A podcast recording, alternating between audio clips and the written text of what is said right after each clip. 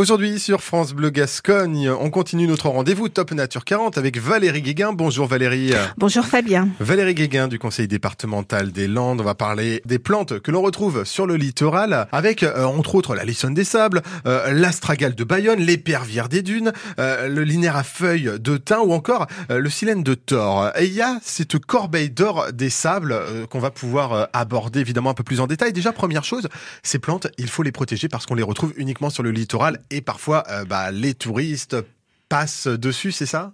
C'est ça. Donc en fait, il faut avoir conscience que euh, pour aller à la plage, on va traverser la dune.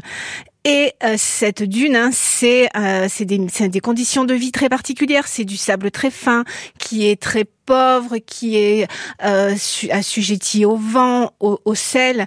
Et donc on a des plantes qui se développent là, euh, c'est très aride, qui sont vraiment adaptées. Elles sont adaptées pour supporter ces conditions qui sont quand même des conditions très exceptionnelles.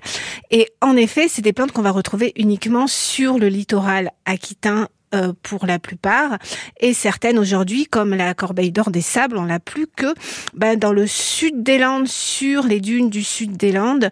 Donc il y a vraiment un enjeu majeur de préserver ces espèces qui, euh, malgré tout, ce sont des plantes couchées. Elles vont, elles vont faire un peu comme un peigne qui vont aussi fixer le sable. Et également, c'est des plantes qu'on va retrouver que ici, sur notre littoral aquitain. Et derrière, c'est aussi ben, des insectes qui se développent là et qu'on ne va retrouver aussi là. Donc c'est tout un écosystème en fait qui est présent sur euh, bah, sur cette sur cette dune. euh. Et donc c'est pour ça euh, qu'au final, quand on se balade, parfois on a des clôtures autour. C'est pour euh, éviter de, de marcher sur ces plantes qui, en quelque sorte, doivent être protégées parce que sinon elles risquent de disparaître. Exactement, c'est bah, la dune, ça reste un, un, un environnement très fragile. En particulier le piétinement, quand on marche sur les plantes, on va les déraciner.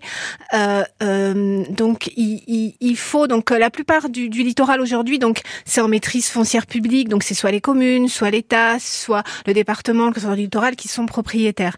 Et l'ONF est gestionnaire de ces milieux. Et c'est vrai qu'il y a des aménagements qui sont faits pour permettre bah, de profiter bah, de, de, de notre littoral, de profiter de la plage, mais également de prendre en compte ces enjeux majeurs euh, que l'on a, donc cet habitat exceptionnel que l'on a et en effet, euh, bah, il faut euh, il faut respecter ces barrières. euh, voilà, quand on va profiter de bah, de cet environnement, de ces plages landaises qui sont magnifiques, il faut penser aussi qu'elles sont magnifiques parce que on protège aussi la dune qu'il y a derrière et tout l'environnement autour.